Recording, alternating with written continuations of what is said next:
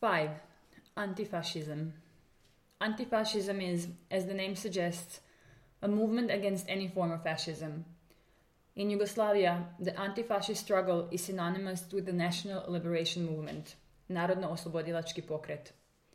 Under the leadership of the Communist Party, it fought against the occupying forces in the Second World War and united all in the fight against fascism, Nazism, Ustasha, and Chetniks.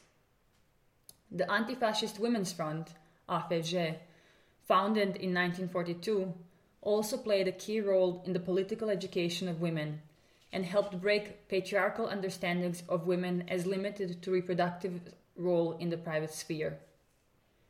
It was a unique women's organization in the history of left wing movements, both due to its size and to the amount of humanitarian, propaganda, educational, and political activity it engaged in.